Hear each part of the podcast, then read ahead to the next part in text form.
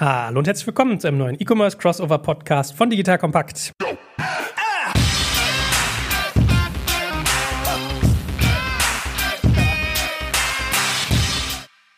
Mein Name ist Jörg Kaczmarek und heute, wie immer, die beiden Granden schlechthin dabei, der gute Alex Graf und der liebe Jochen Krisch. Hallo, ihr beiden. Hallo, Joel. Moin, moin. Und heute geht es um ein Thema, was die beiden quasi wirklich leben, nämlich um Luxury Fashion. Ja? Am Beispiel einerseits von Farfetch und wir werden sicherlich auch mal rüber dippen zum Thema Yux Netter Porté, aber vor allem natürlich auch Amazon. Was für Fashion-Ansätze und das auch im Luxury-Bereich gibt es eigentlich auf Amazon?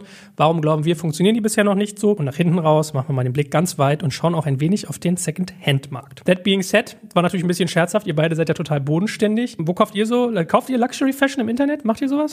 so sehen wir aus, oder? Also Alex sieht natürlich mehr danach aus, aber. ich kaufe Tailor-Made-Sachen. Also hier von äh, Son of a Tailor kaufe ich T-Shirts und dann gibt es immer so ganz spannende Hemdenanbieter, aber da kostet auch ein Hemd nochmal so 40, 50 Euro. Aber es ist maßgeschneidert. Also im Luxusbereich jetzt irgendwelche teuren Gucci-Handtaschen sehe ich jetzt nicht in meinem täglichen Verwendungsmitteln, teure Jacken auch nicht. Also müsste ich mal meine Frau fragen, aber so richtig Luxus, Luxus, wie sich so ein Farfetch sieht, mh, hm, wahrscheinlich eher nicht. Ja, du hast auch eigentlich sonst so ein äh, Abo hier auf diese Marke, die du auch gerade anhast. Man muss jetzt dem geneigten Hörer dazu sagen, ich sehe äh, Alex gerade bei Skype, äh, die hier diese schönen Lederembleme auf dem T-Shirt haben. Wie helfen mir? Wie heißen sie, die Norddeutschen? Naketano. Naketano, genau. Du bist also Naketano, hast also ein Dagger-Abo. Kommt aus Essen und ist 2018 eingestellt worden. Die Marke gibt's nicht mehr. Das ist jetzt, äh, muss man die T-Shirts besonders gut waschen, weil die werden wertvoll bestimmt. Jetzt kommt ein kleiner Werbespot.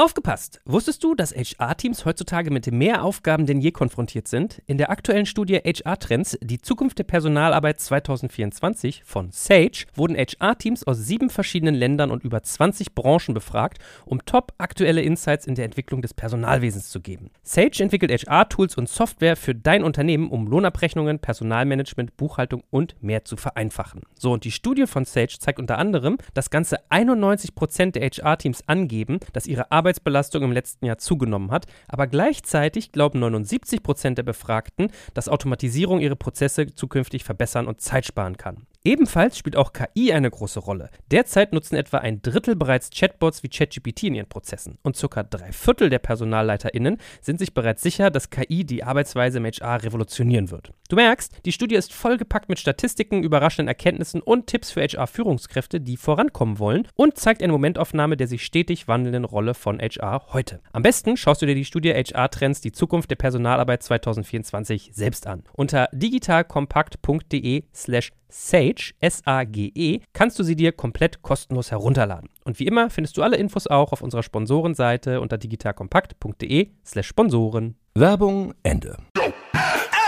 Gut, aber zum eigentlichen Thema. Wenn wir über Luxury Fashion insgesamt reden, lasst uns vielleicht mal am Anfang den Blick etwas weit machen. Was für Plattformen seht ihr? Also wer hat sich relevant im Markt etabliert, wenn es darum geht, Luxuskleidung zu verkaufen? Farfetch haben wir schon gesagt, wird einer, den wir gleich ein bisschen tiefer besprechen, aber dass wir mal einen Benchmark aufmachen, wen seht ihr sonst noch so? Ja, vielleicht, wenn man mal historisch vorgeht, äh, Net-a-Porter hat ja den Markt mehr oder weniger bereitet, so als der 2000, glaube ich, gestartet oder sogar nach davor, die eigentlich so die führende Plattform sind, irgendwann mit Jux äh, fusioniert. Innerhalb der Richemont-Gruppe sind schon schon mit einer der führenden dann ist die Gründerin hinausgedrängt worden, sage ich jetzt mal vorsichtig, und ist inzwischen in Anführungszeichen übergelaufen zu Farfetch. Und Farfetch ist quasi der Player, der den Markt aufgerollt hat als Marktplatz, der versucht hat, die Stationären anzubinden und der einfach sehr aggressiv in den Markt reingegangen ist. Dann gibt's natürlich noch äh, Mai Theresa, die gerade einen Käufer suchen, aber sich unter jetzt Neiman Marcus äh, hat sie übernommen, ähm, sich sehr gut entwickelt haben und auch, finde ich, von der Strategie eine sehr schlüssige Strategie haben, wenn wir heute auf die Themen Themen eingehen. Also das sind so die wesentlichen. Man hat mitbekommen, Stylebob ist inzwischen von Pick und Kloppenburg übernommen worden. Also die haben das irgendwann nicht mehr geschafft. Auch so ein bisschen deshalb, weil sie eben eigentlich immer sehr eine große Abneigung gegenüber VC-Geld hatten und irgendwann halt dann doch Geld brauchten und dann ne-, das nehmen mussten, was, was sie bekommen konnten. Und das ist alles nicht so aufgegangen, deswegen ist das verschwunden. Da gibt's noch Matches Fashion. Also es gibt ein riesiges Potpourri eigentlich jetzt an, an Playern in dem Bereich, weil den Markt alle sehr attraktiv finden, auch vom VC-seitig attraktiv finden, weil es einfach hohe Warenkörbe sind. Die Preispunkt ist hoch, die Warenkörbe ist hoch. Deswegen kannst du von der Marge her sehr gut leben, auch wenn du aufwendigen Versand hast und, und das alles natürlich kein leichtes Thema ist. Und vor allen Dingen die Zielgruppe natürlich sehr, sehr beschränkt ist. Das ist die große Herausforderung in dem Markt. Ich muss äh, dazu vielleicht sagen, ich glaube, europäischer Kernplayer ist schon, Mai Theresa, glaube ich, schon ganz, ganz weit vorne am Ende des Tages. Und nicht nur, weil sie Spriker-Kunde sind, sondern die haben da, glaube ich, sehr viel richtig gemacht. Und wer auch immer wieder vergessen wird, weil sie medial auch nicht so in Erscheinung treten, ist aus meiner Sicht Bräuninger, die natürlich aus einem ganz klassisch stationären Geschäft kommen, aber in den letzten fünf, sechs Jahren online offensichtlich viel richtig gemacht haben. Die wachsen wohl tatsächlich in beiden Kanälen profitabel und mittlerweile natürlich auch in deutlich neunstellige Größenordnungen auch online. Und die kommen quasi nicht ursprünglich aus dem Luxussegment, aber wenn man da mal auf die Webseite guckt und da einen etwas gehobenen Anspruch hat, insbesondere als Frau, dann ist Bräuninger da, glaube ich, ein, ein Household-Brand, an dem da zumindest im deutschen Markt äh, keiner wirklich vorbeikommt. Die sehen sich auch so ein bisschen zwischen jetzt Mai Theresa und Zalando. Jetzt also in dem höherwertigen, höherpreisigen Bereich würden sich jetzt wahrscheinlich nicht in die Kategorie Mai Theresa selber nehmen, aber ich bin da bei Alex auf jeden Fall ein relevanter Player. Vor allen Dingen haben die genau dieselben Herausforderungen und Ansprüche, die die anderen auch haben müssen. Ja, also ich habe sie mir die Tage mal angeguckt. Ich habe mal alle so ein bisschen verglichen, gerade auch mal netter Porté, weil es ja auch ganz interessante Ansätze jetzt, was wie die sich teilweise auch mit den TV, also den Streaming-Kampagnen sozusagen zusammenfahren. Da gleich mehr zu. Und in der Tat, ich habe das auch so wahrgenommen, dass Bräuninger so ein bisschen dazwischen ist. Also da hast du viel so Polo, Ralph Lauren oder Carlo Colucci oder sowas und jetzt vielleicht nicht gerade die neuesten äh, Dior-Hose mit Auflage von 50 Stück oder so, aber auf jeden Fall relevant zu nennen. So, Farfetch, wie seht ihr die gerade? Was ist denn Strategie bei denen? Es gibt ja auch ein paar spannende Entwicklungen dort. Steigen wir da doch mal ein. Farfetch war ja für Alex und mich eigentlich immer so ein bisschen, ja, wie soll ich sagen, rotes Tuch kann man nicht sagen, aber sagen wir, wir waren sehr skeptisch, was deren Modell angeht und deren Ausrichtung. Und äh, im letzten Jahr haben die zwei Übernahmen gemacht, die einen dann noch mehr in Stutzen gebracht haben. Zum einen haben sie Stadium Goods übernommen im Sportbereich und zum anderen haben sie äh, New Guards Group nennt sich das, wo Off-White und andere Luxuslabel drin sind, übernommen. Also als Marktplatz muss man sich vorstellen. Das ist nicht mal ein Händler gewesen, der jetzt in den Herstellerbereich rein reingeht, sondern ein Marktplatz, der in den Herstellerbereich reingeht. Und das war alles also sehr kurios und man fragt sich, äh, sie haben unheimlich viel Geld eingesammelt, sind dann auch sehr gut an die Börse gegangen, was das am Ende werden soll. Und jetzt haben sie letzte Woche ihre Strategie vorgestellt, die auch zeigt, dass sie mehr auf die Exklusivvermarktung ihrer eigenen, aber auch anderer Marken setzen wollen. Stichwort Drops wäre da zu nennen, wie das auch im Sportbereich ja üblich ist, dass man wirklich sehr zu einem bestimmten Zeitpunkt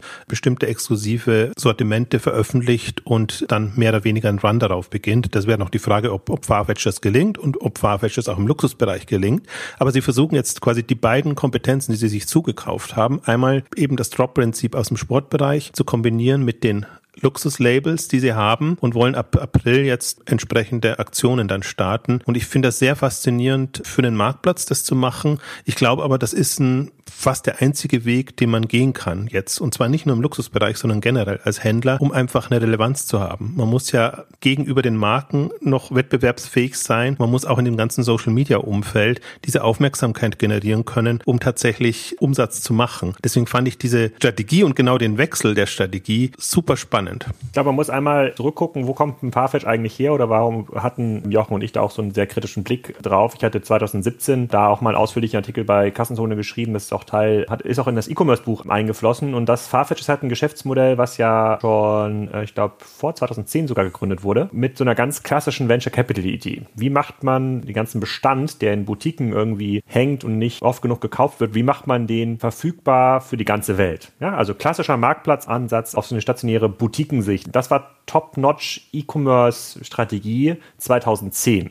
Damals ist man noch nicht davon ausgegangen, dass A, viele Marken natürlich in Probleme kommen, wenn es darum geht, Endkunden zu erreichen. Das hat sich in den letzten Jahren auch massiv verändert, sondern natürlich haben sich auch viele Boutiquen anders entwickelt, als man das gedacht hatte. Und die sind immer schon als Marktplatz gestartet, also die haben immer schon das ganze Thema GMV nach vorne äh, getragen, wollten quasi nie selber ins Risiko gehen, haben natürlich versucht, bestimmte Marken auch exklusiv an die Plattform zu binden. Und als sie dann in die Börse gegangen sind, ich glaube 2018 sind dann die Zahlen auch so ein bisschen öffentlicher geworden und das sah eigentlich gar nicht so gut aus. Also sind immer größer geworden, haben aber keinerlei Skaleneffekte gezeigt in der Kundengewinnungsmetrik, also ist nicht billiger geworden in der Kundenakquise. Sie haben eigentlich draufgezahlt auf jede Bestellung, weil es ein sehr, sehr aufwendiges System ist, die ganzen kleinen Boutiquen zu kontrollieren und da die Sachen an den Endkunden zu bringen. Du hast auch viele unzufriedene Kunden gehabt, weil die Bestände in den Boutiquen da nicht richtig ordentlich waren. Also da hat man gesehen, die haben eigentlich zehn Jahre gebraucht, um so dieses klassische, diese E-Commerce 1.0 Idee, wie mache ich Bestand online verfügbar, so ein bisschen zum Laufen zu bringen. Sprich, das, was sie jetzt gerade tun, eigentlich eine Werkzeugkasten für Marken zu werden und immer mehr Tools aufzubereiten, damit Marken sich inszenieren können, wobei dann die Boutiquen nur ein möglicher Inszenierungsplatz sind. Das ist neu und es gibt aber wenige Plattformen, die das analog wie Farfetch eigentlich machen könnten, weil sie ein sehr, sehr breites Netzwerk haben und extrem viel Erfahrung äh, mit dem Endkundengeschäft. Und das ist eigentlich so der Schwung, der jetzt gerade wirklich spannend ist, weil ich bin immer noch sehr, sehr kritisch gegenüber diesem ursprünglichen Geschäftsmodell, bei dem sie wirklich versuchen, so die sterbende Luxusboutique noch ein Stückchen länger am Leben zu erhalten. Es mag Boutiquen geben, für die funktioniert das relativ gut. Da hatte ich ja auch mit den Sackmeister-Boutiquen aus Österreich einen Podcast zu aufgenommen. Aber ich glaube, für die meisten ist es nur eine lebensverlängernde Maßnahme ohne eine echte Kundenbindung, die da irgendwie stationär mehr passiert. Das heißt, Farfetch ist jetzt auch gezwungen, neue Dinge zu tun und dass diese Übernahmen, kommen wir gleich nochmal im Teil drauf gehen, was die eigentlich machen. Und auch das ganze Thema Mobile, was Jochen ja auch letztes Wochenende bei Exciting Commerce geführt hat, das ist auf jeden Fall sehr, sehr spannend. Aber wie denn die Grundhaltung? Seid ihr immer noch sozusagen eher stark skeptisch oder habt sich das Bild gewandelt? Das konnte ich bei euch so ein bisschen schwierig raushören. Also eher Grundskepsis mit aber interessanter Tendenz. Ja, also die Grundskepsis bleibt da, genau aus dem Grund, den, den Alex beschrieben hat. Das ist alles sehr schwierig. Also muss vielleicht andersrum noch dazu sagen, sie haben schon Kunden angezogen. Also sie sind schon ein relevanter Player geworden. Das heißt, die haben auch, und das ist für mich immer so ein, so ein Aspekt, auch Kundenansprache und alles, was damit zusammenhängt, haben sie sehr gute Arbeit geleistet. Also sonst wären sie auch nicht so weit gekommen, weil nur das Anbinden von Boutiquen und stationären Händlern ist jetzt auch nicht der Erfolgsfaktor. Also viele machen das und scheitern aber dann in der Kundenansprache. Das ist Farfetch gut gelungen. Deswegen diese Grundskepsis ist weiter da, aber bei mir ist, wandelt sich die gerade in eine große Neugierde, was sie jetzt quasi an Assets haben, was daraus werden kann. Weil sie jetzt, und das ist wirklich, man kann es nicht oft be genug betonen, also ein Händler, wenn der Marken sich schnappt, ist nochmal was anderes, als wenn ein Marktplatz sich Marken schnappt. Also das war eine ganz absurde äh, Entwicklung, die da jetzt 2019 war. Und das haben sie auch nicht so kommuniziert, was sie damit genau machen wollen. Deswegen ist meine Grundskepsis so ein bisschen jetzt auch einer Neugierde gewichen, weil ich auch ohnehin die Hypothese vertrete, das ist eine Richtung, in die man gehen kann oder eigentlich muss. Also muss eben attraktiv für die Kunden bleiben und der Handel muss sich etwas einfallen lassen, wie er Produkte, Marken in diesem Social Media Umfeld präsentiert, weil der Wettbewerb ja eher ist aus Influencer-Sicht etc. getrieben. Also die eben mit Instagram können, die in, in dieser ganzen Social Media Welt vorankommen, haben gute Chancen. Das mag jetzt nicht unbedingt im Luxusbereich sein. Also muss ich schon die Kunden von, von Farfetch, MyTheresa und anderen so vorstellen. Das sind in der Regel Frauen, die Geld haben, Geld verdienen und eingespannt sind. Also das ist schon eher so die, die Zielgruppe, die sie ansprechen. Also das kann man jetzt nicht sagen, die dauernd Zeit haben, sich auf Social Media rumzutreiben. Aber um so eine Aufmerksamkeit zu generieren, ist das natürlich eine gute Möglichkeit, jetzt mit diesen exklusiven Aktionen zu arbeiten. Und Sie haben jetzt offenbar den Mittwoch sich als äh, Veröffentlichungstag äh, vorgesehen. Ich weiß auch gar nicht, ob ein regelmäßiger Veröffentlichungstermin da so gut ist. Also deswegen bin ich jetzt neugierig geworden. Für mich ist ein bisschen, so ein bisschen die ähnliche Situation, als About You damals gestartet ist mit dem neuen Modell, wo man auch nicht wusste, wird das was, aber das sah gut aus oder im letzten Jahr als Zalando sich komplett Richtung Plattform gewandelt hat. Das ist auch eine, eine enorme Herausforderung, der sie sich da stellen, aber das macht einen zumindest neugierig und man hofft eigentlich fast darauf, dass das was wird, weil das wirklich auch den Onlinehandel und die Online-Branche voranbringen würde. Und deswegen ich bin sehr gespannt, weil der ganze E-Commerce ja doch sehr, Alex hat jetzt im, im Sinne von äh, E-Commerce 2010 beschrieben, eigentlich noch sehr einfach strukturiert ist, auf sehr einfache Modelle setzt und es sich im Grunde auch sehr einfach macht. Und das ist jetzt mal ein Anbieter, der wirklich eine ausgeklügelte Strategie fährt. Und deswegen bin ich da sehr gespannt, wie das klappt. Ich bin ein bisschen skeptischer als Jochen, weil ich glaube, Farfetch befindet sich mit den Aktionen, die sie gestartet haben, in so einer Transformationsphase. Und genauso wie Douglas quasi das, die Fialen als Klotz am Bein hat, hat Farfetch jetzt seine Boutiquen als Klotz am Bein, die sie immer wieder einbinden müssen und so ist ja auch die komplette Managementstruktur, das Org-Chart aufgebaut. Ich überlege mir halt immer alternativ, okay, welcher Anbieter könnte das, was Farfetch jetzt tut, ob das jetzt die Drops sind oder andere Marketing-Maßnahmen, könnte das irgendwie besser tun ohne diese Legacy? Da gibt es halt nicht so vieles, fehlen so ein bisschen die Alternativen auch für die großen großen Marken. Deswegen hat ein Farfetch wahrscheinlich ein bisschen länger Zeit als eine andere Plattform, die vielleicht ein bisschen aus dem Mass-Market kommt, sowas zu tun. Aber ich schaue mir da lieber an, so wie entwickeln sich eigentlich die Zahlen aus dem Kerngeschäft. Ja, und das Kerngeschäft ist weiterhin, ich mache Bestand in Boutiquen transparent im ganzen Internet, verstecke quasi diesen Bestand an einzelne Kunden und organisiere als Plattform noch ein bisschen Treuhandprinzip dahinter. Und das ist halt weiterhin tiefrot. Das ist auch nach zehn Jahren tiefrot. Und wenn man dann anfängt, mit diesen strategischen Nebelkerzen, sagen wir mal, zu hantieren, die ja auch ein paar Jahre brauchen, bis sie greifen, bin ich immer so, hm, weiß nicht. Also klar, die haben genug Kohle, das ist ein Markt, der ist noch riesig. Das ist ja auch das Argument von Mai Theresa. Also wir reden hier über irgendwie einen Milliarden, Milliarden, Milliarden, Milliarden, Milliardenmarkt und da, das kommt irgendwie online noch. Da sind natürlich diese Plattformen gut ausgestellt, aber so im Rahmen von so einer Transformation und ins, insbesondere als börsennotiertes Unternehmen, bei dem man ja nicht diese Freiheitsgrade hat wie ein privat gehaltenes Unternehmen, geht es halt am Ende des Tages um die Kernzahlen und wenn ich den Börsenkurs richtig in Erinnerung habe, dann hat sich der ja eher seitwärts nach unten entwickelt seit dem Börsengang von Farfetch. Also die ursprüngliche Story mit wir werden größer, mehr Marken, mehr Boutiquen, mehr Umsatz pro Kunde hat sich dann doch nicht so durchhalten lassen und der wabert jetzt, glaube ich, so 50 Prozent unter dem Ausgabekurs und jetzt versucht man den so ein bisschen nach oben zu stichen. Also ja, akademisch, super interessant. Also, weil es ein neuer Ansatz ist, ist es so ein bisschen wie dieses One Product a Day äh, Prinzip, was uns so 2008, 2009 bei äh, Woot.com aus den Socken gezogen hat. Aber so richtig nachhaltig, so richtig wow, jetzt kann man long auf Farfetch gehen, das sehe ich persönlich äh, noch nicht. Ja, man muss sich vielleicht auch nochmal die Wettbewerbssituation verdeutlichen. Also du hast es angedeutet und dieses Drop-Prinzip, das ist ja eigentlich auch was, was gar nicht aus dem Handel kommt, sondern von den Marken. Also von Adidas, Nike und den Sportlabels jetzt mal und äh, wo im Prinzip die Marken die Chance hätten, weil die an der Quelle sitzen, was die Produkte angeht und wenn die sozusagen auf so ein Prinzip bauen wollen, haben die alle Möglichkeiten, das zu machen. Deswegen auch ganz interessant, wer hätte eine Chance gegen Farfetch, ist natürlich Netter Porté mit der Richemont-Gruppe im Hintergrund. Nur haben die natürlich alles sehr klassische, große, bekannte Marken, die weniger bereit sind, natürlich sich auf solche Experimente einzulassen, weil das ist im Luxusmodebereich natürlich nicht gelernt, jetzt mit Verkaufsaktionen zu arbeiten. Aber es geht ja da schon mehr um die Kollektionen und um diese Einzelstücke und, und alles, was damit zusammenhängt. Das im Grunde, und da bin ich jetzt sehr gespannt auf die Reaktion dann auch von Richemont und Jux Net-a-Porter, ob sie sich auf das Spiel einlassen und ähnlich in die Richtung gehen oder ob die eben, und die gehen ja gerade, alle großen Marken gehen gerade eher in die Richtung, jetzt tatsächlich eigene Seiten einzurichten und ihre eigene Marke entsprechend zu präsentieren und gar nicht mehr so auf den Handel und auf die, auf die Marktplätze zu setzen. Ich glaube, das ist auch so ein bisschen ein Grund, warum Farfetch jetzt so in die Richtung gehen muss. Auch Jux Net-a-Porter haben den ein oder anderen Verlust verkraften müssen von Marken, die für diese eben dann den Onlinehandel gemacht haben. Also das ist schon ein großer Umbruch und die versuchen sich jetzt alle irgendwie so zu strukturieren, dass sie eben halt auch in einer Online-Welt greift wahrscheinlich zu kurz, aber sagen wir in einer neuen Welt sich zurechtfinden, wo eben auch sehr viel online getrieben ist, selbst wenn es dann noch im Laden anprobiert wird und entsprechend gekauft wird. Also das ist schon interessant zu sehen, wie sich das gerade dreht und wie einfach auch die Marken selbstbewusster werden in dem Bereich. Ja, die sind halt zehn Jahre hinten dran. Ne? Also wenn man jetzt mal eine normale Mid-Market-Marke, wenn wir jetzt Per Wenzel hier von Tom Taylor mit im Podcast haben, denen sind ja diese ganzen Plattformeffekte super klar. Ja, denen ist ganz klar, was passiert eigentlich mit meinem Filialen, was ist mit meinem Wholesale-Geschäft. Der ist seit zehn Jahren in der Diskussion. Wenn man jetzt morgen zu einer echten Premium-Marke geht, ein Prada oder Gucci, die sind ja gedanklich ungefähr dort, wo ein hilfiger Tom Taylor vor zehn bis 15 Jahren war. Ja, für die ist die Welt eigentlich noch ähm, rosarot. Ähm, und die fangen jetzt erst an, sich zu überlegen, okay, warum brauche ich eigentlich einen Endkundenzugang? Was mache ich denn eigentlich mit diesen Daten? Was ist denn eigentlich ein CRM-System? Also die Diskussion wiederholt sich da jetzt erst. Und das schafft aber fairerweise auch eine relativ schöne Chance für die neuen Marktplätze. also es beginnt ja gerade erst, dieser Umbruch im Luxusbereich. Jetzt kommt ein kleiner Werbespot.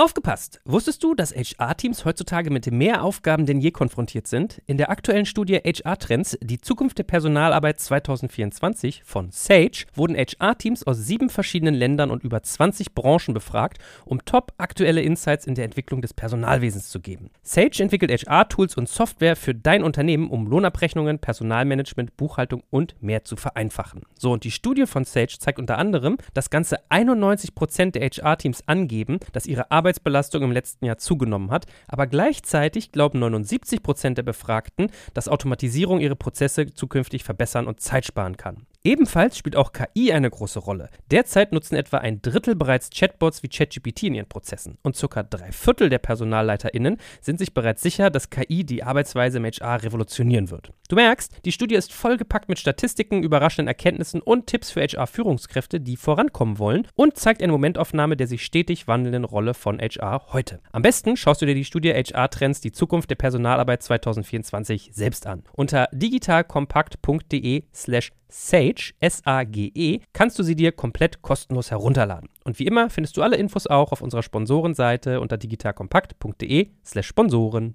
Werbung Ende.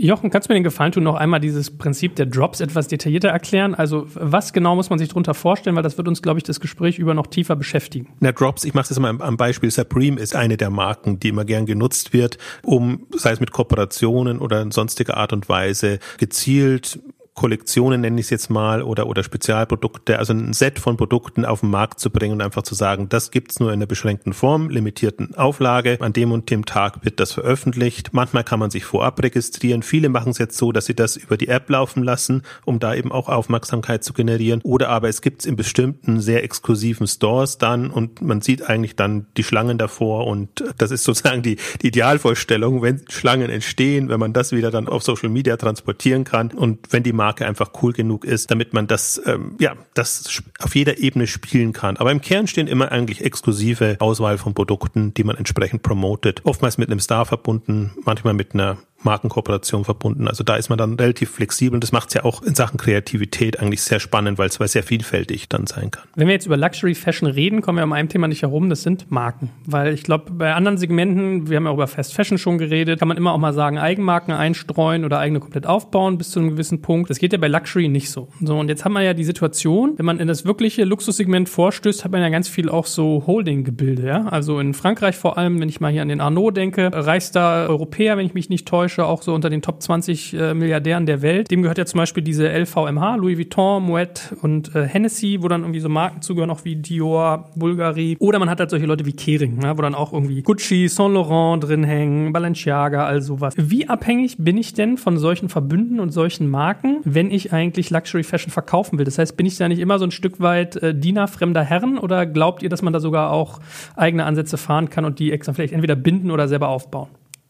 Du bist sehr abhängig, sehr, sehr. Und vor allen Dingen ist es gar nicht nur von der Marke abhängig, sondern auch von den Personen. Das ist auf einer sehr persönlichen Schiene, wie das läuft. Und wenn du dir etwas zu Schulden kommen lässt, und zum Beispiel wäre das über die Maßen Preisreduktionen zu machen oder eigentlich überhaupt Preisreduktionen zu machen, bist du aus dem Spiel. Dann bekommst du nicht mehr die Produkte, die du willst. Also das ist eine extreme Abhängigkeit da. Und deswegen ist auch ein Mai Theresa noch da, weil da die, die Gründer einfach dieses Vertrauen aufgebaut haben. Und das Vertrauen ist nie gewichen. Bei anderen ist das verloren gegangen. Und das ist eigentlich die größte Problematik, Thematik da. Je, je, wie soll ich sagen, präsenter oder besser eine Marke am Markt etabliert ist, umso schwieriger ist das, da ein Verhältnis aufzubauen und die entsprechenden Produkte zu bekommen. Und im Luxusbereich ist das, obwohl das jetzt alles äh, ja, Konzerne oder Holdings in irgendeiner Form sind, ähm, sind immer noch die Verantwortlichen doch so, ja, das hat schon fast eine Paranoia ist das, sondern das nicht dass der Markenkern nicht verdorben wird und dass dann nicht plötzlich Verkaufsaktionen waren. Also man hat jetzt zum Beispiel mitbekommen bei Barneys eine, eine Luxuskette oder ein paar Luxuskaufhäuser in New York, die pleite gegangen sind, weil sie sich die Miete nicht mehr leisten konnten. Was das für ein Akt war, dass die ihre Ware losgebracht haben weil natürlich dann plötzlich auch die ganzen exklusiven Luxusmarken Preise reduziert zu verkaufen waren. Also konnte man das ganze letzte Jahr mit verfolgen und manche Marken haben ihre Ware zurückgekauft, damit sie gar nicht Preise reduziert im Markt ist. Andere haben es gemacht und dann gab es halt sehr mal 10, 20 Prozent und musste sehr gemanagt werden. Selbst in so einer Situation, wo das ja eigentlich wirklich Insolvenz ist halt so ein Fall, wo, wo das passiert. Aber das versuchen die Marken mit aller Kraft zu vermeiden. Und das ist die Marktsituation. Also deswegen auch der Schritt von Farfetch mit den Marken allein. Darauf kann man sich nicht verlassen. Da ist man zu sehr abhängig. Und das, was sie sich jetzt zugekauft haben, sind ja dann quasi ihre Eigenmarken. Da ist Off-White jetzt noch als das bekannteste dabei, was so ein bisschen cooleren Charakter wohl in der jüngeren Zielgruppe hat. Aber die Kunst wird jetzt tatsächlich auch sein, da entweder Marken aufzubauen, weiterzuführen oder andere Marken zuzukaufen, weil einige Marken sind natürlich auch in Schwierigkeiten, weil sie mit diesen ganzen Veränderungen nicht, also unter denen auch leiden, äh, weil ihre Strukturen wegbrechen, ihre üblichen Verkaufskanäle. Also deswegen ist das schon aus unterschiedlichsten Richtungen eine sehr spannende Phase, die man gerade hat. Aber im Grunde ist es so, wie Alex auch gesagt hat, das ist jetzt alles fünf bis zehn Jahre mindestens hinterher. Also sie hatten vor zehn Jahren schon mal so einen Schwung, wo sie versucht haben, eigene Plattformen Plattform aufzubauen, haben sich dann aber wieder zurückgezogen, weil das Stationäre doch ganz gut lief und dann sind sie quasi so im zweiten Anlauf als extreme Nachzügler da und müssen sich tatsächlich was einfallen lassen, wie das laufen kann. Na, wie ordnet ihr denn diese Käufe sonst ein? Also geht das wirklich in diese Richtung, dass man sich so ein Eigenmarkenportfolio aufbaut oder was für einen strategischen Blick habt ihr darauf? Naja, wir würden es nicht Eigenmarken nennen. Also es sollen eben Luxuslabels sein. Also was Farfetch jetzt mehr oder weniger ja macht, ist quasi das nächste Kering, Richemont etc aufzubauen. Und also sie sprechen jetzt noch neben dem, was sie haben, von Markenkooperationen, was sie machen müssen. Aber ich glaube, wenn sich günstige Optionen bieten würden, dass man die ein oder andere Marke kauft, würden sie das machen. Das macht aber zum Beispiel auch ein Boohoo, die sich äh, auch in England äh, pleitegegangene Marken zugekauft haben, um das entsprechend zu integrieren und einfach dann noch ein zusätzlich, und Boohoo ist ein No-Name-Anbieter im Billig-Segment. Also da hätte man es gar nicht erwartet. Also alle versuchen gerade, sich da eine Kompetenz im Modebereich, muss man sozusagen, alle im Modebereich versuchen gerade da, sich eine Kompetenz aufzubauen. Und mit reinen Eigenmarken geht's nicht so. Also für das, was jetzt gefragt ist, braucht man eigentlich schon bekanntere Namen. Und damit rechne ich eigentlich jetzt auch bei Farfetch zum Beispiel. Noch ein paar Übernahmen in dem Segment. Könnten so eine Markenholdings eigentlich nicht selber einen Farfetch-Ansatz fahren? Also wenn ich irgendwie als so ein LVMH oder Kering schon so viele Brands unter mir habe, die ja so gefragt sind bei den irgendwie Oligarchen dieser Welt oder den Oligarchen-Gattinnen dieser Welt, ist das sozusagen realistisch oder wird das wirklich sozusagen so ein Marktplatzspiel, wie man es eigentlich bisher kennt?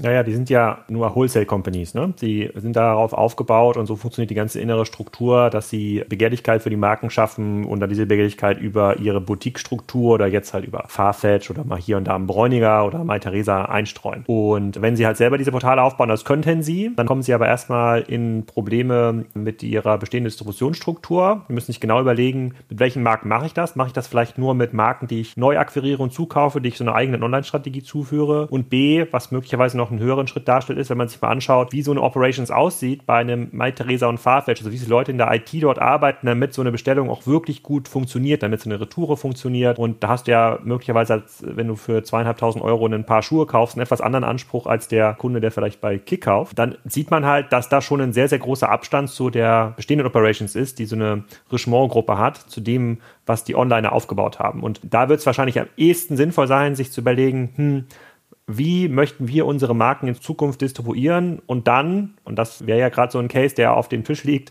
sich so eine Plattform wie MyTheresa zu kaufen. Ja, momentan kann man die ja kaufen, die Bewertungen sind natürlich wahrscheinlich auch aufgrund des Finanzmarktes ordentlich gepfeffert, aber das dann irgendwie selber mal so eben nachzubauen, plus die inneren Konflikte zu erzeugen, das ist nicht ganz trivial. Auf dem Papier könnten sie es, in der Realität wahrscheinlich nicht. Ja, aber sie versuchen es alle. Also das ist ja das Interessante auch jetzt in den letzten zwei, drei Jahren. Im Grunde jede dieser Gruppen, die du genannt hast, ähm, hat in irgendeiner Form eine Plattform, die sie indirekt betreiben, wäre jetzt Richemont, oder direkt auch versuchen, übergreifende Plattformen hinzubekommen. Das Problem dabei ist nur, und das eine ist die Wholesale-Struktur, das andere ist, können sie die Kundenansprache online schaffen. Die müssen ja eine neue Marke letztendlich in dem Bereich ähm, etablieren. Sie könnten es machen, wenn sie exklusiv darauf setzen, dass, dass sie ihre Produkte nur mehr exklusiv bei ihrer Plattform bringen. Nur das ist natürlich auch sehr gefährlich, wenn die Leute dann eben nicht drauf anspringen oder wenn es einfach qualitativ nicht so gut ist, nicht so gut umgesetzt ist. Da ist der Markt im Grunde zu weit. Also das ist ja eine unheimliche Dynamik, die da passiert ist in den letzten 10, 15 Jahren, also eher 10 Jahren, was da hochgekommen ist und wie präsent dieser Online-Luxusmarkt, auf den vielleicht niemand so richtig gewettet hätte, heute schon ist in Europa, aber auch in China. China ist ja auch ihr, Asien ist ihr, ihr, ihr großes Absatzgebiet. Und wir haben es ja genannt, also es gibt viele Plattformen, erstaunlich viele für den Markt, die eine echt schöne Größenordnung erreicht haben. Ist natürlich auch mal leicht mit 1000 Euro Produkten, also mehreren 1000 Euro Produkten da auf Umsatz und GMV zu kommen. Aber das ist schon sehr, also sind alle jetzt schon sehr spät dran. Und deswegen bin ich eher skeptisch, ob die das so schaffen werden und schaffen können.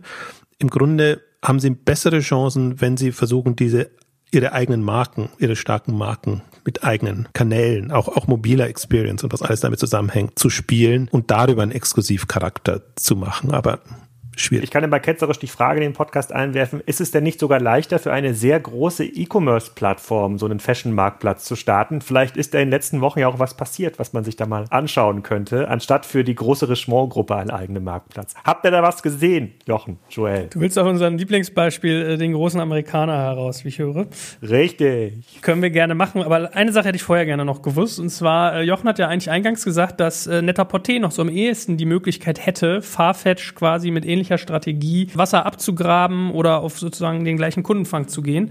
Wir können ja mal nochmal ganz kurz die Strategie der beiden gegeneinander halten und dann äh, rüberrobben zu Amazon. Äh, Jochen, wie verortest du denn Net-a-Porter? Also was ist die Ausgangslage und wie geht man da vor im Vergleich zu Farfetch? Net-a-Porter, die Ausgangslage ist insofern ein bisschen bitter, weil immer wenn du in einem Konzern bist, bist du natürlich weniger flexibel in allem, was du machen willst und machen könntest als ein unabhängiger Player. Also das ist die Grundausgangsbasis und die Frage ist auch da, wie stark die Integration schon ist ist zwischen dem Handelsbereich und zwischen den Marken. Ich hatte ja schon gesagt, im Grunde hätten die die besten Chancen, weil sie eben genau eben so ein Markenkonglomerat haben, dass sie über so eine Plattform mit exklusiven Aktionen bestücken können. Da ist aber eigentlich, da hat Farfetch wirklich eine, eine, eine Porté in den letzten Jahren den Rang abgelaufen. Deswegen ich bin immer generell, also wer mich kennt, weiß, ich bin Konzernstrukturen immer gegenüber sehr viel skeptischer als unabhängigen Playern, auch wenn die sehr fluffig unterwegs sind, sage ich jetzt mal, weil ich einfach diese Hürden Transformation, Integration und all diese Themen, die dann auftreten. Ich habe noch die wenigsten gesehen, die das gemeistert haben. Deswegen, wenn man es vom Potenzial her sieht, ja, sind besser, haben die besseren Marken. Wenn sie das genauso angehen wie das, was eigentlich jetzt Farfetch so vorgestellt hat, hätten sie die besseren Chancen, muss man sagen. Also aber die Hürden sind extrem groß und da das alles im April startet, bin ich gespannt, wie jetzt das Jahr 2020, 2021 läuft, ob sie nicht zumindest so ein bisschen auch in die Richtung gehen und sagen, jetzt nehmen wir mal uns nicht unsere super Top-Marken, sondern die so ein bisschen drunter sind und versuchen mit genau denen sowas zu machen. Sie müssen halt aufpassen, dass sie nicht in so eine Shopping-Club-Richtung dann gehen, die als Discount äh, natürlich einen ganz anderen Ruf haben, ein ganz anderes Image haben, sondern die Idee schon an, also wenn die Produkte veröffentlicht werden, also wenn sie in den Verkauf kommen, dann diese Aktionen zu machen und dann die Aufmerksamkeit zu generieren, nicht am Ende des Lebenszyklus. Da gibt's ja schon ein riesiges Marktsegment, das ja auch funktioniert, aber wo man ja versucht, immer eher unterm Radar dann die ganzen Aktionen zu machen und laufen zu lassen. Gut, dann kommen wir jetzt mal dem Kollegen Graf nach, der ja Amazon ins Spiel gebracht hat. Ähm, ich meine, Amazon hat ja generell so eine gewisse Fashion History, ne? Also vielleicht können wir ja da mal einsteigen ähm, und dann uns auf das äh, Luxussegment stoßen. Wie sieht's aus, Alex? Wie ordnest du Amazon und Fashion ein?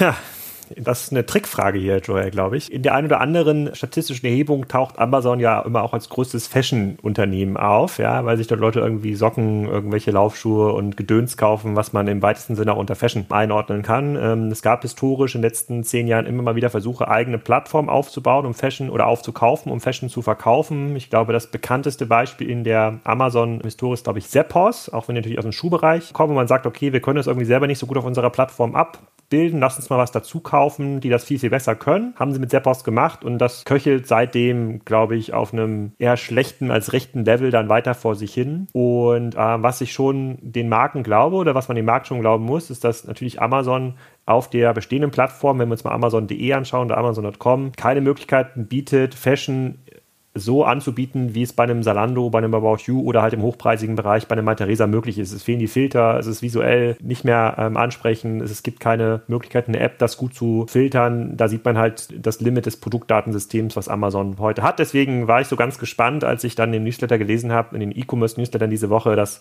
Amazon jetzt wieder einen neuen äh, Versuch startet, aber da kommen wir vielleicht gleich noch zu sprechen. Ich weiß nicht, ob Jochen da noch andere historische Einordnungen hat, aber klar, also wenn ich da gerade meine CDs oder Bücher online gekauft habe, dann kann ich als Mann auch noch ein paar Socken einpacken. Wenn man das als Fashion-Umsatz zählen möchte, fair enough, dann ist Amazon auf jeden Fall relevant. Ich sehe das genauso. Also sie, Amazon hat halt so ein bisschen das Problem. Einerseits versuchen sie viel unter der Amazon-Marke zu machen. Deswegen, es gibt ja das ganze Label Amazon Fashion, was relativ groß ist. Also ist Bekleidung, aber ich würde es jetzt nicht unter Fashion und Style beurteilen. Amazon hat Zappos und Amazon, was man immer übersieht, hat Shopbob als, hat, haben sie auch mal vor 20 Jahren übernommen und das hat überlebt. Also das ist eine wirkliche Fashion-Seite und, und Fashion-Marke. Gibt's für Frauen, gibt's für Männer und da machen sie auch schon ewig rum und man hat nicht das Gefühl, dass da irgendwie der, der Wurf kommt. Umso erstaunlicher ist es jetzt, dass sie nochmal eine neue Seite starten, die sich nur dann auf Luxusfashion konzentriert. Versional heißt die VRSNL als mit den fünf Buchstaben, die eine Zappos-Tochter ist und wo sie seit September testen, wie man Luxusmode verkaufen kann. Alles ist natürlich komplett jenseits von dem, was Amazon im Onlinehandel macht. Also der generelle Modebereich passt auch nicht rein, weil Amazon ja alles ständig verfügbar machen will. Und Mode ist halt einfach ein sehr wechselhaftes Segment, wo du einfach dauernd Produkte nachschieben und mit Kollektionen arbeiten musst, auch im Prinzip die Verpackung sehr viel mehr zählt. Das heißt, Amazon ist da gut, wo es um Kategorisierung geht, blaue Socken, grün, also wo, wo du nach Farben, wo du nach, nach, nach Struktur entsprechend strukturieren kannst, hat aber, und ich verstehe nicht warum, ehrlich gesagt, diese Ambition, ein Fashion Player zu werden. Also ich verstehe bei Amazon, warum sie ein Food Player werden wollen, weil da die Frequenz hoch ist. Das brauchen sie, damit sie im Prime-Kontext immer quasi Zusatznachfrage generieren. Warum sie unbedingt in dem Fashion-Bereich Fuß fassen wollen und müssen, das erschließt sich mir nicht wirklich. Und auch Zappos ist noch ein sehr klar strukturiertes ähm, Angebot, wo sie halt auch alles verfügbar haben. Und das ist ja auch ihr Serviceanspruch, das dann möglichst entsprechend anzubieten. Aber sowohl Shopbob als jetzt auch die, die neue Plattform gehen schon sehr in eine ja, richtige Fashion Richtung und Kompetenz rein. Und wir erinnern uns ja auch noch an den Versuch, als Zalando mal eine eigene Luxusmodemarke gestartet hat. Auch das ist schiefgegangen. Auch die versuchen sie jetzt mehr oder weniger in ihre, ihr bisheriges Angebot zu integrieren. Also deswegen, das ist ein sehr das ist ein wirklich irritierender Schritt. Das, sowas finde ich immer ganz, ganz eigenartig. Das kann ich ganz schlecht nachvollziehen, weil man wirklich, und Alex hat es ja gesagt, oder wenn man sich die Seite anguckt, das ist halt eine sehr einfache Seite. Also das ist mehr nur, damit man eine Seite hat, um die Marken zu akquirieren. Also ich weiß gar nicht genau, wie das was das werden soll, wie das funktionieren soll. Und vor allen Dingen, wenn man als Amazon kommt und an die Marken rangeht, das ist ja, da ist man schon per se ein rotes Tuch. Da will ja gar keine Marke rein. Da wollen schon andere nicht rein. Dann geschweige die. Also ich vielleicht ne-, nehmen das als Management-Herausforderung, ich weiß es nicht, aber aus Markt und aus Strategiesicht erschließt sich mir das alles gar nicht wirklich. Wir sind ja hier in einem Audioformat, deswegen beschreibe ich hier mal, was wir hier sehen auf der Seite versional.com, also vrsnl.com.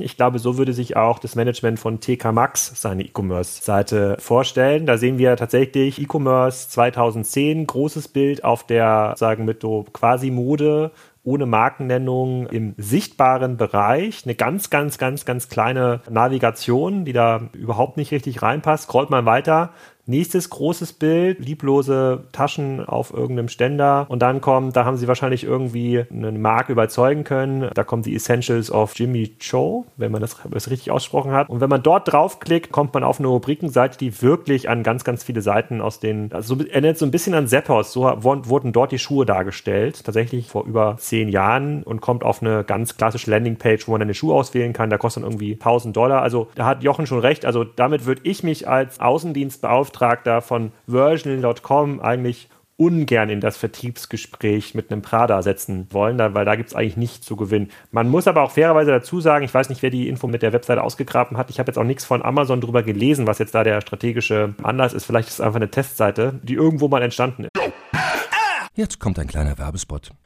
Aufgepasst! Wusstest du, dass HR-Teams heutzutage mit mehr Aufgaben denn je konfrontiert sind? In der aktuellen Studie HR Trends, die Zukunft der Personalarbeit 2024 von Sage, wurden HR-Teams aus sieben verschiedenen Ländern und über 20 Branchen befragt, um top aktuelle Insights in der Entwicklung des Personalwesens zu geben. Sage entwickelt HR-Tools und Software für dein Unternehmen, um Lohnabrechnungen, Personalmanagement, Buchhaltung und mehr zu vereinfachen. So, und die Studie von Sage zeigt unter anderem, dass ganze 91% der HR-Teams angeben, dass ihre Arbeit Arbeitsbelastung im letzten Jahr zugenommen hat, aber gleichzeitig glauben 79 Prozent der Befragten, dass Automatisierung ihre Prozesse zukünftig verbessern und Zeit sparen kann. Ebenfalls spielt auch KI eine große Rolle. Derzeit nutzen etwa ein Drittel bereits Chatbots wie ChatGPT in ihren Prozessen und circa drei Viertel der PersonalleiterInnen sind sich bereits sicher, dass KI die Arbeitsweise im HR revolutionieren wird. Du merkst, die Studie ist vollgepackt mit Statistiken, überraschenden Erkenntnissen und Tipps für HR-Führungskräfte, die vorankommen wollen und zeigt eine Momentaufnahme der sich stetig wandelnden Rolle von HR heute. Am besten schaust du dir die Studie HR-Trends, die Zukunft der Personalarbeit 2024 selbst an. Unter digitalkompakt.de slash Sage, S-A-G-E, kannst du sie dir komplett kostenlos herunterladen. Und wie immer findest du alle Infos auch auf unserer Sponsorenseite unter digitalkompakt.de slash Sponsoren. Werbung Ende.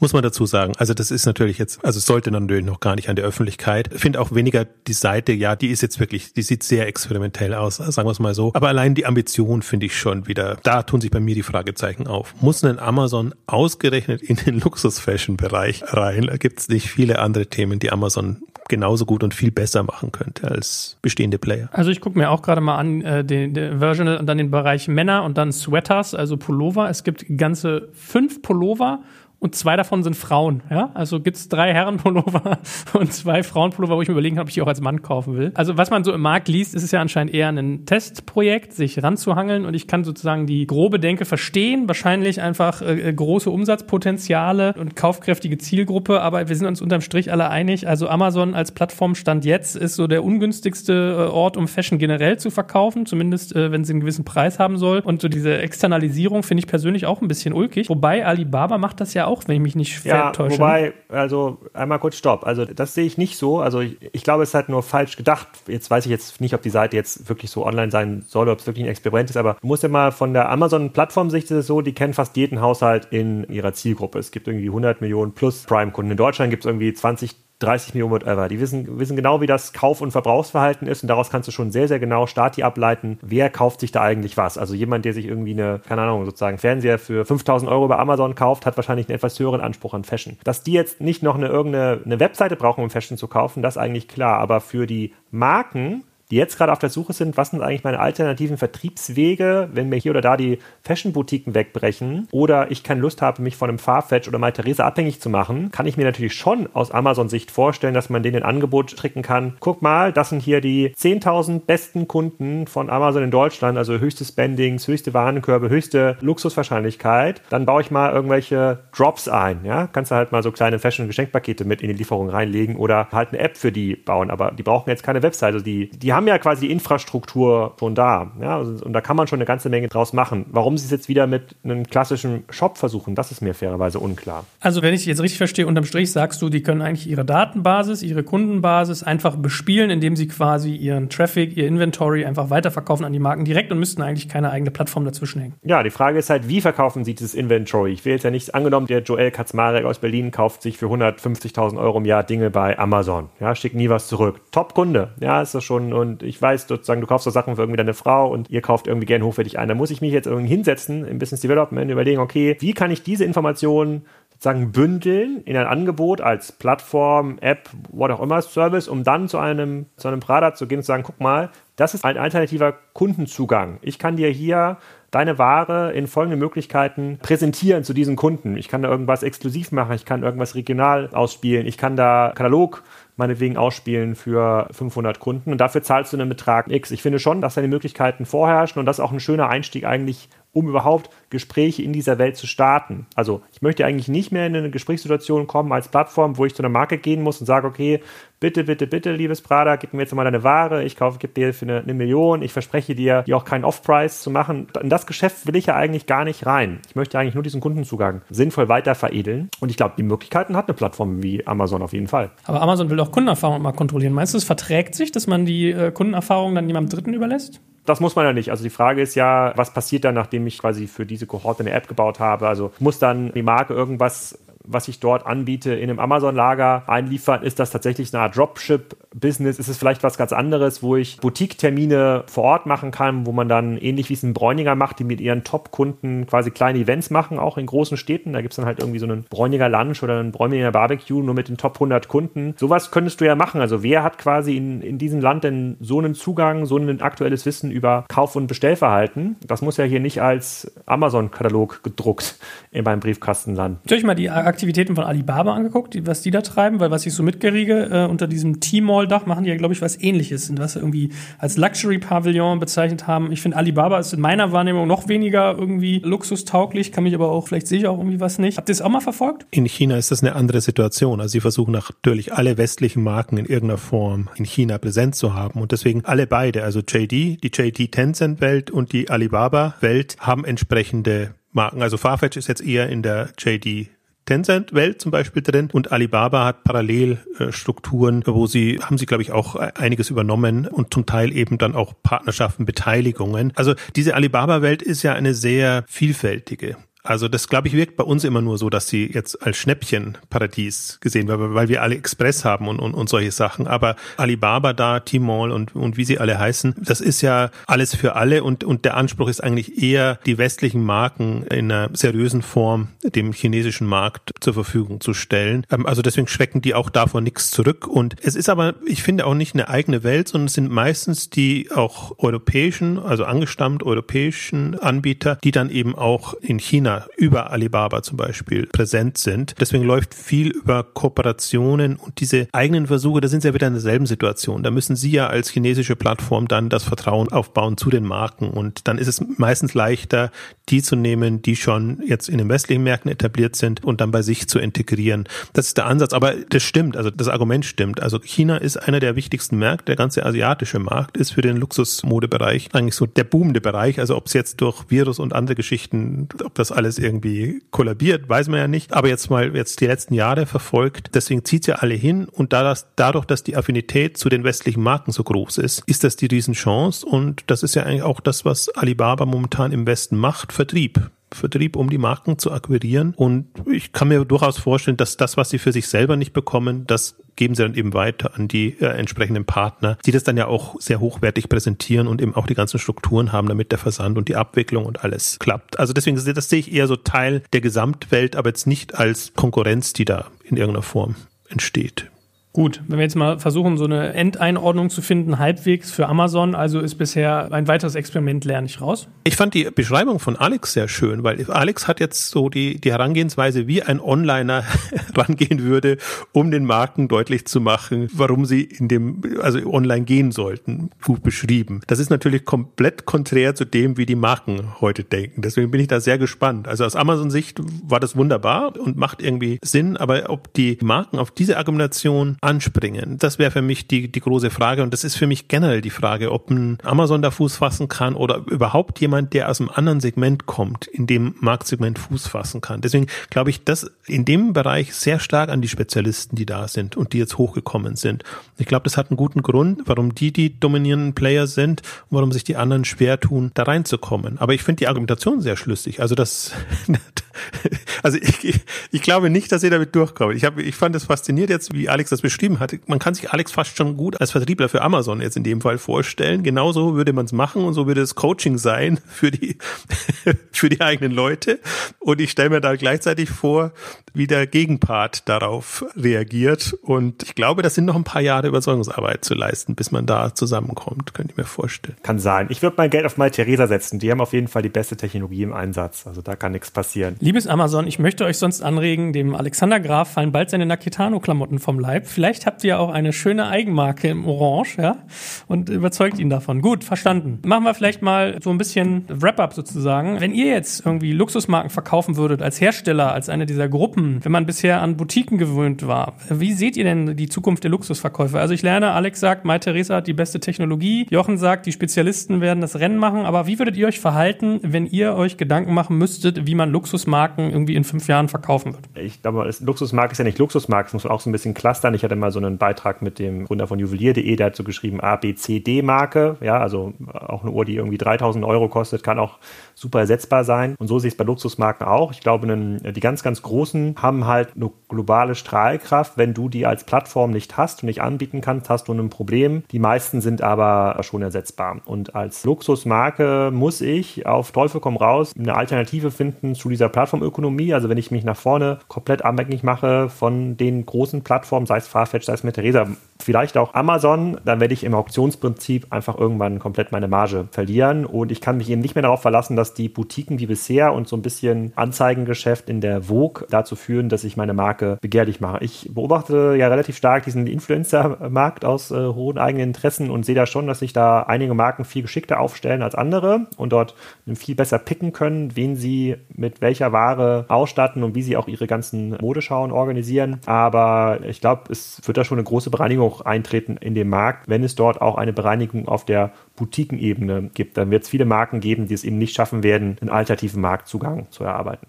Ich würde auch unterscheiden zwischen A, B, C und was noch drunter ist. Also ich glaube, nur die A-Marken, die haben eine Chance, wirklich mit eigener Marke zu arbeiten. Und ähnlich wie sie Flagship-Stores in den Städten aufgebaut haben, eigentlich auch eine Online-Mobile-Präsenz oder sagen wir mal eine direkte Kundenkommunikation hinzubekommen. Selbe Argumentation natürlich wie Alex. Die anderen, die müssen in irgendeiner Form einen Weg finden, wie sie in dieser Marktplatzwelt eine Rolle spielen. Also im Prinzip das Pendant zu der Boutique zu finden und sei es jetzt über eigene Untermarkenwelten oder Markenwelten jetzt erstmal auf den Plattformen da zu sein oder sich über diese Exklusivaktionen einzubringen. Also da ist es, glaube ich, mehr ein Geben und Nehmen. Aber wenn ich jetzt ein Prada oder Gucci bin, glaube ich, da habe ich noch die Macht und kann auch die Plattformen gegeneinander ausspielen und kann da versuchen, eben nur mit bestimmten Sortimenten verfügbar zu sein und wirklich so die High-End-Produkte, also exklusiven Geschichten, mache ich dann auf meinen eigenen Seiten. Das also wäre zumindest mein Denkansatz. Es ist alles leichter gesagt als getan, weil du musst das dann auch umgesetzt bekommen. Aber die hätten die Chance und das wäre der Weg. Die anderen, die müssen in einem kooperativen Deal vorangehen und müssen sich aber da auf eine komplett neue Welt einstellen. Also deswegen ist das auch nicht einfach. Nur was ich nicht machen würde, ist, haben wir ja auch am Anfang ausführlich diskutiert, jetzt auf Boutiquen und auf die stationäre Welt zu setzen, weil da werden ein paar Showrooms übrig bleiben, aber die sind ja dann immer nicht vor der Haustür, sondern die sind halt weltweit, gibt's ein paar und dann machst du immer gleich einen Urlaub dahin. Gibt's ja auch Leute, die das machen und sich leisten können. Also ich glaube, da würde ich eher auf Servicekomponenten setzen und dann sagen, also so wie es jetzt eigentlich Alex auch beschrieben hat im, im Amazon-Kontext, es kann schon so sein, dass man exklusive Events macht. Die kann man aber auch selber machen und kann man aber mit Partnern zusammen machen. Also und ich glaube, so wird sich das in irgendeiner Form drehen, aber das hängt sehr von der, von der Marke tatsächlich ab.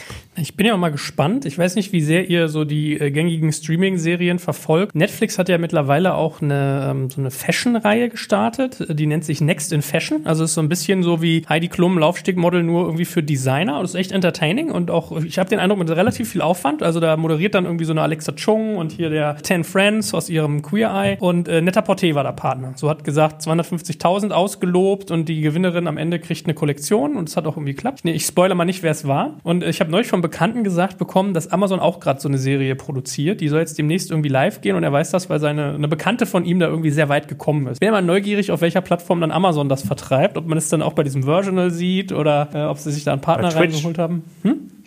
Bei Twitch, ja. Bei genau. Twitch, ja. es gibt auch noch Prime Video, also da mal.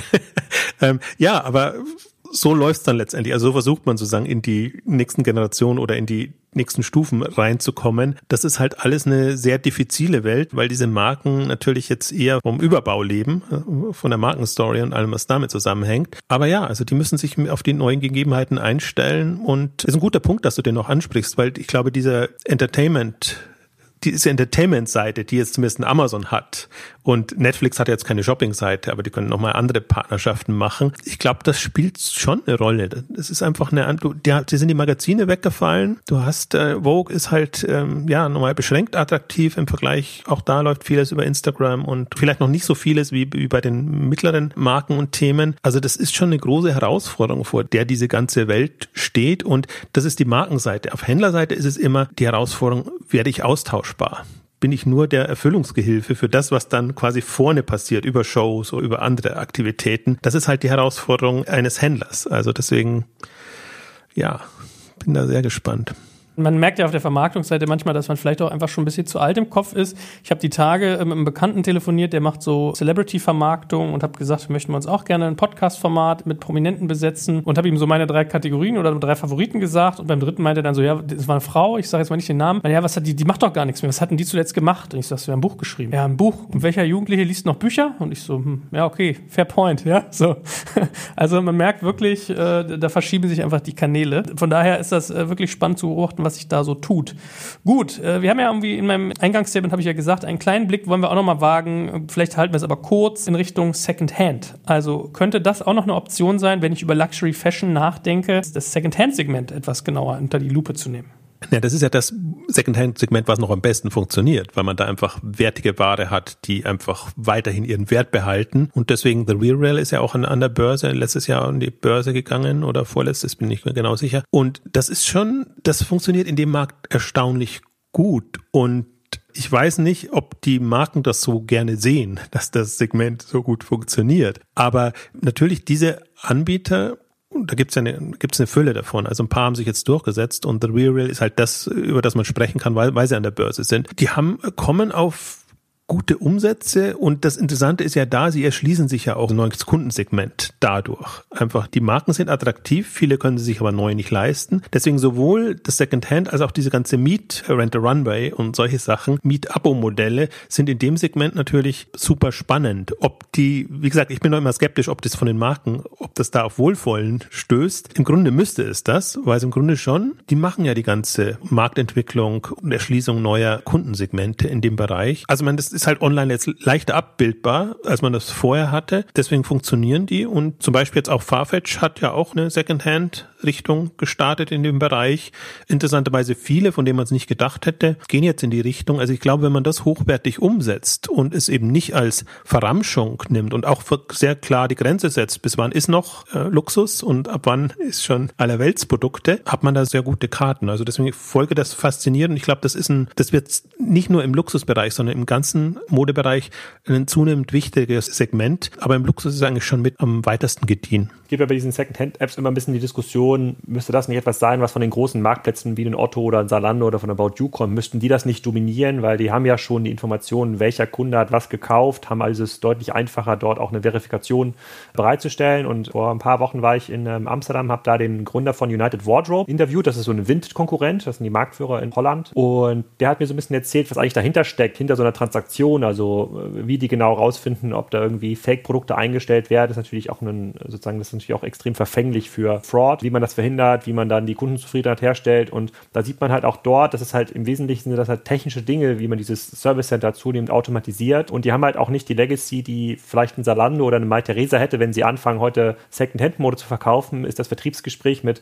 Prada auf einmal ein ganz anderes, obwohl es dort eigentlich hinpasst, obwohl die Kompetenz da ist. Ich sehe da auch einen riesen Markt. Ich frage mich halt immer so ein bisschen bei The Real Real, die gibt es ja auch schon ein bisschen länger, diese Mobile First Player, also diese Apps, die in diesem Second-Hand-Ökosystem entstanden ähm, sind, wie schaffen die es wirklich in dieses Luxussegment vorzudringen, weil die heute natürlich auch in Preispunkten unterwegs sind, wo man dann doch jetzt eher nicht die gebrauchte MS-Handtasche für 1000 statt 12.000 Dollar bekommt. Aber äh, ich bin auch ein riesiger Fan von, weil das nicht dieses ganze ungenutzte Potenzial, was in den Kleiderschranken liegt, verfügbar macht. Und das ist ja noch viel, viel, viel, viel größer, wahrscheinlich hundertfach größer als das verfügbare Potenzial in den Butiken, auf denen Farfetch jetzt abstellt und sein System basiert hat. Marken müssen halt aufpassen, dass der Umsatz da nicht an ihnen vorbeigeht. Davon profitieren sie natürlich überhaupt nicht. Also deswegen ist es auch sehr attraktiv. Ich meine, die Plattformen profitieren von Margen. Manchmal haben sie einen Concierge-Service, dass sie das auch wirklich einlagern und, und einfach den Kundinnen, die ja im Grunde auch nicht die Zeit und die Lust haben, das zu machen, da sehr viel abnehmen Unternehmen. Das ist ja so ein Managed Marktplatz Service Konzept. Also deswegen, da gibt es schon riesige Potenziale. Aber auch das würde ich mir eben als Marke sehr genau angucken, ob und wie ich da mitspielen kann. Und das wäre ja zum Beispiel auch was, was man auf der eigenen Seite oder Unterseiten in irgendeiner Form anbieten könnte, wo man dann einfach als Kunde sehr viel sicherer sein kann, dass es auch tatsächlich von der Marke auch stammt. Aber wie man das in eine Markenstory verpackt, äh, habe ich jetzt auch nicht wirklich präsent. Es ist schon eine Herausforderung, das hinzubekommen. Aber man sieht es, dass die Leute es gab jetzt gerade so die Diskussion, fällt mir gerade ein, auch die der Name fällt mir jetzt nicht ein, von der sehr jungen neuen Politikerin in den USA, der Demokratischen Partei, die in einer TV-Show plötzlich mit, die für die Demokraten eben unterwegs ist und eigentlich sehr sozialistisch geprägt unterwegs ist, in einer TV-Show dann eben so ein Luxusteil anhatte, die dann genau in den Rechtfertigungsdruck kommen musste und die dann gesagt hat, es ist ja nichts dabei, mit gut gekleidet für die, in Anführungszeichen, kleinen Leute zu kämpfen. Der hat ihm auch gesagt, Mieten ist es, Secondhand ist es, es gibt Möglichkeiten, um das entsprechend zu nutzen und zu machen. Und das sind alles so Segmente und Themen, die man angehen kann und in denen man da reingehen kann. Also deswegen äh, im Grunde ein Riesenpotenzial. Das Image der Ecke ist nicht so gut, sag ich mal so. Und aber je besser es denen gelingt, dann auch mit den, wie sagt man im Unterschied zu Secondhand, also mit den Erstanbietern, die die Ware direkt anbieten, mitzuhalten. Und eine Anmutung von einem The Real Real zum Beispiel, das ist ja, also sie geben sich unheimlich Mühe, wenn man auch bedenkt, auch die müssen alles als Einzelstücke entsprechend auf die Seite bringen und dann darstellen. Also das ist schon, können da schon mitspielen. Und mein Argument ist ja immer, eine, eine Secondhand-Plattform kann eher in die Neuware reingehen als umgekehrt. Deswegen finde ich die im Grunde sehr gefährlich für die ganzen Marktplätze, die nur auf Neuware setzen. Ja, also ich habe mit äh, Heiner Kroke von Momox mich auch darüber unterhalten, dass ich mal gelernt habe, dass man jetzt Pre-Loved Fashion auch sagt und nicht mehr Secondhand. Ne? Also man versucht ihm ja auch so ein gewisses neues Label zu geben. Ich sag mal so, also ich habe das auch schon ausprobiert auf diesem UBUB, was die da machen, oder UBUB oder wie man es ausspricht. Also ich weiß, ich, wenn man dann immer seine Marken da eingibt, also es ist jetzt bei mir vielleicht nicht Balenciaga oder Prada, sondern dann meinetwegen mal ein Lacoste oder ein Hilfiger. Also die erste interessante Beobachtung war, es funktioniert nur ab einem bestimmten Preislevel. Also du merkst, äh, mit Uniqlo-Klamotte brauchst du da nicht kommen. Ist auch jetzt, glaube ich, nicht völlig überraschend. Und das andere ist halt, du hast aber so diesen Faktor, ich habe einmal irgendwie äh, Hilfiger Denim hingeschickt und eingetragen, es war Tommy Hilfiger und dann kriege ich eine E-Mail mit, sie haben die Wahl, sollen wir es für drei Euro zurückschicken oder vernichten. Ja? So, und das ist so, da merkst du, da kann man auch noch prozessseitig äh, wahrscheinlich das eine oder andere tun. Aber das funktioniert eigentlich sonst überraschend gut und es ist natürlich bequem, ja. Von daher, was mich so beschäftigt, vielleicht können wir es als abschließendes Beispiel noch ein bisschen behandeln.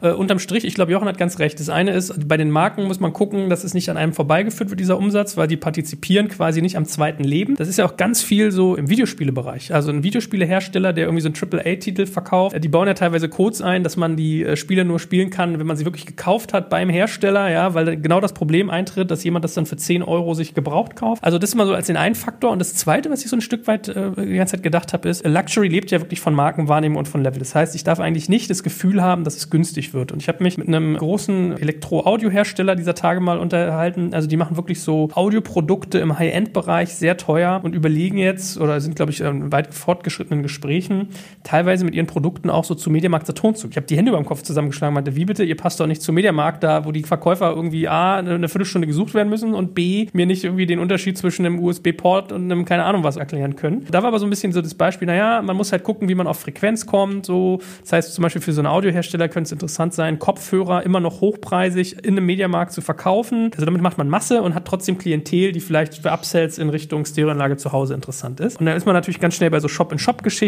weil ich dann meinte, so, ja gut, aber du kannst ja nicht zwischen irgendwie Sony-Kopfhörern, JBL und keine Ahnung was hängen, die das, was du machst, für ein Drittel anbieten. Also die, die Debatten sind dann interessant, die auf einmal kommen. Ne? Können sich solche Luxury-Fashion-Brands erlauben, dieses Markenimage zu verwässern? Sollte man vielleicht sogar darüber nachdenken, dass man zum Beispiel mit dem Amazon oder einem Zalando auch partnert? Oder müssen die eigentlich sogar so bullisch bleiben und sagen, nein, Premium, Premium, Premium, teuer, teuer, teuer und auch gegen alles, was da drunter ist, irgendwie einen Riegel vorschieben?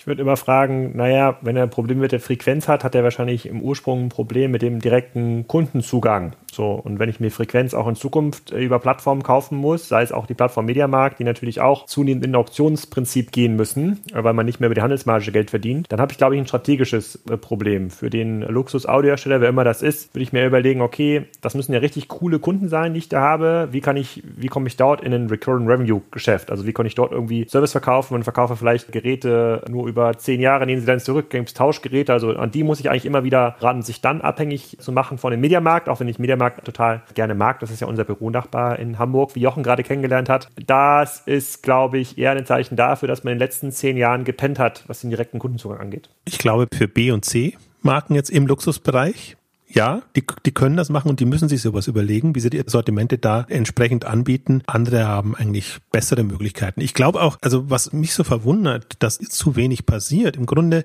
musst du ja, wenn du ein Luxusanbieter bist, dahin gehen, wo das Geld ist. Also dann würde ich mich ja eher mit einem zum Beispiel Modeanbieter verbünden oder mit jemandem, der oder Home and Living Anbieter, der in diesem Segment unterwegs ist, als jetzt zu den niederpreisigeren oder also sagen wir Anbietern im selben Segment zu gehen. Also und online ist ja nichts leichter als das. Also im Laden wird es vielleicht irritieren, äh, wenn, wenn du dich dann wirklich positionieren möchtest. Aber da erwarte ich eigentlich noch einiges, dass da wirklich unterschiedliche Welten entstehen, je nachdem eben die, die eher Vermögenden oder die, sagen wir mal, sich das leisten wollen, sind ja nicht immer nur die Vermögenden und ebenso dem Durchschnittskunden. Und da muss ich das alles, ich, ich nenne es ja immer lieber rekonfigurieren als die anderen Worte. Das muss erst noch entstehen und da muss so mancher auch so ein bisschen über seinen Schatten springen, habe ich immer auch das Gefühl, dass er über die Kategorie rausdenkt und eigentlich eher vom Kunden her oder von der Kundin her denkt und deren Bedürfnisse in, in den Vordergrund stellt. Das ist ja in der Form so noch gar nicht passiert. Also deswegen, mir wäre jetzt nicht bange. Also es, es gibt schon Möglichkeiten. Das Problem ist ja nur immer, mit wie viel Scheuklappen geht man durch die Welt und was schließt man von vornherein schon aus. Dann tut man sich natürlich schwer, wenn das Bestehende wegbricht und man nur unattraktive neue Kanäle hat. Gut, hervorragend. Ich danke euch für diesen spaßigen wilden Ritt. Also ich glaube, wenn man zugehört hat, hat man einiges über Farfetch gelernt, über MyTheresa, über Bräuninger, über Netter-Porté, deren einzelne Strategien und natürlich auch über Amazon und spaßig, dass wir auch am Ende nochmal den Second-Hand-Dreh hatten. Beim nächsten Mal, so viel können wir gleich schon mal als Sneak-Preview vorwegnehmen, äh, geht es um Tierfutternahrung. Also wir nähern uns ja ein Stück weit mal ein paar spannende Börsengeschichten an. Wir haben uns überlegt, immer mal spannende Geschehnisse von der Börse zu nehmen und zu versuchen, A zu analysieren, aber B auch in, in sagen wir mal, Ableitungen zu bringen, die man, äh, die zeitlos sind. Ja, dass hier viele der Hörer was von lernen. Da freue ich mich schon drauf. Da kriegen wir bestimmt von Kollegen Graf hier spannende Geschichten auch aus seinen Stellen, oder? Ja, er, er nickt. Absolut, absolut, ja. Habt ihr auch Hunde bei euch eigentlich? Nee, leider nicht. Meine Tochter hat Tierallergie. Ist nicht so cool auf dem Bauernhof, aber kein Hund. Und dann sagt man immer, wir Stadtkinder seien die Allergiker, wa? Anyway, da freue ich mich schon sehr drauf. Danke euch beiden herzlich und äh, bis zum nächsten Mal. Dankeschön. Tschüss.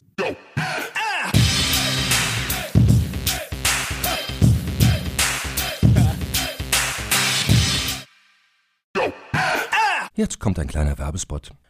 Aufgepasst! Wusstest du, dass HR-Teams heutzutage mit mehr Aufgaben denn je konfrontiert sind? In der aktuellen Studie HR Trends, die Zukunft der Personalarbeit 2024 von Sage, wurden HR-Teams aus sieben verschiedenen Ländern und über 20 Branchen befragt, um top aktuelle Insights in der Entwicklung des Personalwesens zu geben. Sage entwickelt HR-Tools und Software für dein Unternehmen, um Lohnabrechnungen, Personalmanagement, Buchhaltung und mehr zu vereinfachen. So, und die Studie von Sage zeigt unter anderem, dass ganze 91% der HR-Teams angeben, dass ihre Arbeit Arbeitsbelastung im letzten Jahr zugenommen hat, aber gleichzeitig glauben 79 Prozent der Befragten, dass Automatisierung ihre Prozesse zukünftig verbessern und Zeit sparen kann. Ebenfalls spielt auch KI eine große Rolle. Derzeit nutzen etwa ein Drittel bereits Chatbots wie ChatGPT in ihren Prozessen und circa drei Viertel der PersonalleiterInnen sind sich bereits sicher, dass KI die Arbeitsweise im HR revolutionieren wird. Du merkst, die Studie ist vollgepackt mit Statistiken, überraschenden Erkenntnissen und Tipps für HR-Führungskräfte, die vorankommen wollen und zeigt eine Momentaufnahme der sich stetig wandelnden Rolle von HR heute. Am besten schaust du dir die Studie HR-Trends, die Zukunft der Personalarbeit 2024 selbst an. Unter digitalkompakt.de slash